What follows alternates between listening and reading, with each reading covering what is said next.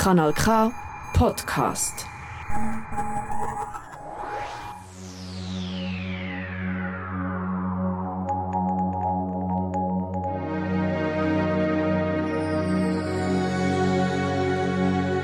The Milky Way, a podcast about the universe. Kanal K. Welcome to another very exciting episode of the Milky Way podcast with me, astrophysicist Tejpreet Kaur. In today's episode, we will talk about James Webb Space Telescope, also known as JWST. So be ready to embark on a journey as we explore the successor of iconic Hubble Space Telescope. We discussed in detail about Hubble Space Telescope in our previous episode. So if you haven't heard about uh, Hubble Space Telescope, please go check out our previous episode and in this episode we will talk about in detail about the James Webb Space Telescope. JWST is going to revolutionize our understanding of our universe.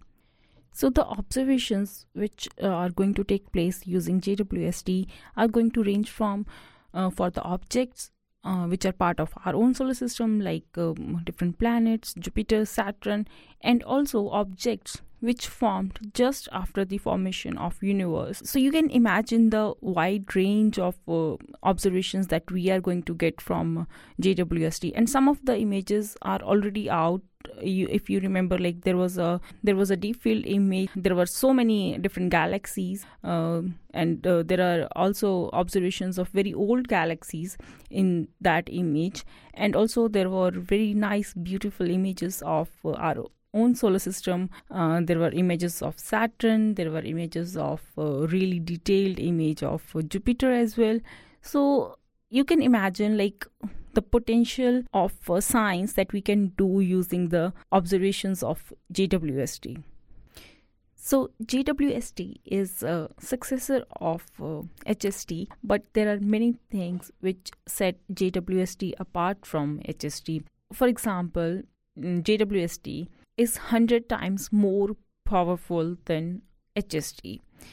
It is capable of looking back over almost like 13.5 billion years back so it will enable us to witness the birth of first galaxies after big bang so this telescope was so big and the mirrors were so large it had to be folded like when it was inside the rocket to launch. So the mirrors were folded to fit inside the rocket. The the diameter of the main mirror is 6.5 meter. But this 6.5 meter mirror is made up of 18 hexagonal segments so which are made up of uh, gold plated beryllium. So you can imagine like different hexagonal pieces put together to form the main mirror of the telescope but imagine everything uh, this assembling part happened 1.5 million kilometers above earth. So unlike uh, hst which was like really close to earth as compared to uh, jwst hst was uh, about i guess uh, 500 550 kilometers above earth's orbit. And uh, for reference uh, international space station orbits earth around 400 kilometers above earth's surface. So you can imagine how far away jwst is as compared to other satellites. You can say that like there was no scope for any mistake. You can't just like go there and uh, fix things up like uh, for example when uh, HST was launched, there were some uh, issues uh, while deployment of uh, different instruments, and there were actual visits by astronauts who did the repair work in case of HST.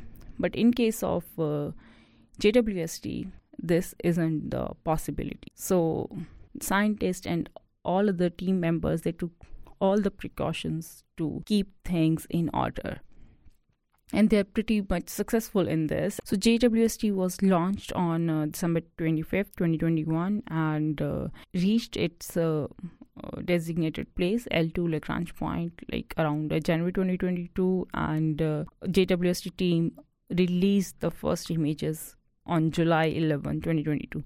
So everything went well. Another very interesting feature is its sun protection. So, to protect it from sun's infrared radiation as well as Earth and moon's uh, uh, radiation, it bloats a remarkable five layer sun shield, which provides an SPF of 1 million for telescopes. So you can imagine, uh, maybe you can take reference from uh, the SPF that we use, and it has SPF of 30, 50, and JWST is using a sun shield which is having SPF of 1 million. So this shield shields the telescope and keeps it uh, extremely cold. So the temperature remains below 50 Kelvin. This like extremely low temperature is essential to prevent the telescope's own infrared emissions uh, so that those emissions would not interfere with the faint signals which are coming from like uh, far away objects. And so now you might be thinking, what does actually JWST observe? So JWST does not just observe the visible light. The main speciality of JWST is in infrared astronomy. It provides a gateway to unseen parts of the universe. So infrared light has unique property that makes it ideal for studying high redshift objects such as early galaxies, uh, which formed just after the formation of the universe during Big Bang. So these galaxies are around 13 billion years old, and uh, these objects emit their light at longer wavelengths due to expansion of the universe. So in simpler terms you can imagine like when the light was emitted from these objects so this light was uh, in ultraviolet region. Because of the redshift we uh, in present day scenario we will observe this light in near infrared which jwst will observe. So this uh, property has enabled jwst to expand its uh, sample size so it can observe these uh, early galaxies because of the redshift infrared uh, radiations are also emitted from the star forming regions uh, the newly formed uh, stellar systems uh, which are forming planets around them. So the atmosphere of uh, different exoplanets planets of our own solar system. So its scale has become so large because of the, the speciality of uh, infrared uh, radiations. Now, let's get some of the exciting results. Recently, a team of uh, scientists utilized the JWST observations and they detected a new carbon compound in a young star system. This stellar system is located in the Orion Nebula, which is approximately 1350 light years away. This molecule can play a vital role in the formation of complex carbon based molecules, which are the building blocks of life. This kind of study can be really useful to identify the source and the origin of life that we have on Earth today.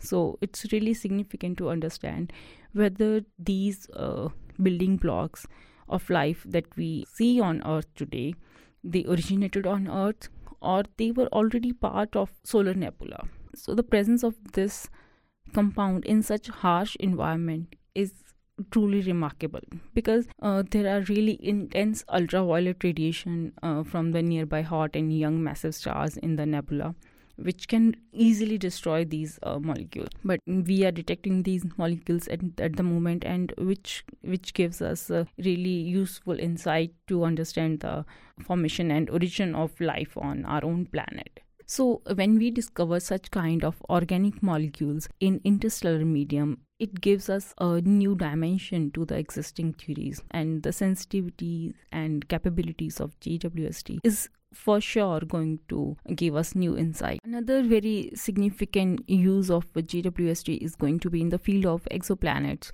So, exoplanets, as we have discussed in many of the previous episodes, exoplanets are the planets which are orbiting some other star. Most of the stars in our galaxy have their own planets. This field is really new but uh, but it has evolved so fast in last 30 years uh, and it has opened like a different perspective to look at the cosmos. It's a very big question for humanity that are we alone? And the hunt of um, another life forms in our galaxy is, is a really uh, fascinating field of research. We are going to look at different exoplanets, and uh, JWST will examine the atmosphere of exoplanets in search of sign of habitability and potentially even signs of life. By analyzing the composition of exoplanets' atmosphere, we can look for chemical signatures that indicate the presence of water vapors, carbon dioxide, methane, and other molecules which are associated with the life in the form that we know it. This could provide a crucial insight into the present day habitable environment beyond our solar system. In addition to exoplanet research, JWST will also dive deep into, into the universe, which will allow us to find the earliest galaxies and stars, as I already mentioned, which formed just after Big Bang. So, using uh, these observations, we are going to understand the processes that led to the formation and evolution of the universe over billions billions of years. Also, recently, a couple of months ago, I guess, uh, there was even more exciting news. JWST uh, has made an uh, really interesting discovery. It was related to a rocky exoplanet. From the infrared spectrograph of JWST, uh, we were able to detect hints of water vapors in the exoplanet's atmosphere. Also, JWST captured some images of uh, Jupiter as well. You can also see the faint rings of planet Jupiter, which are almost thousand times fainter than the Jupiter itself.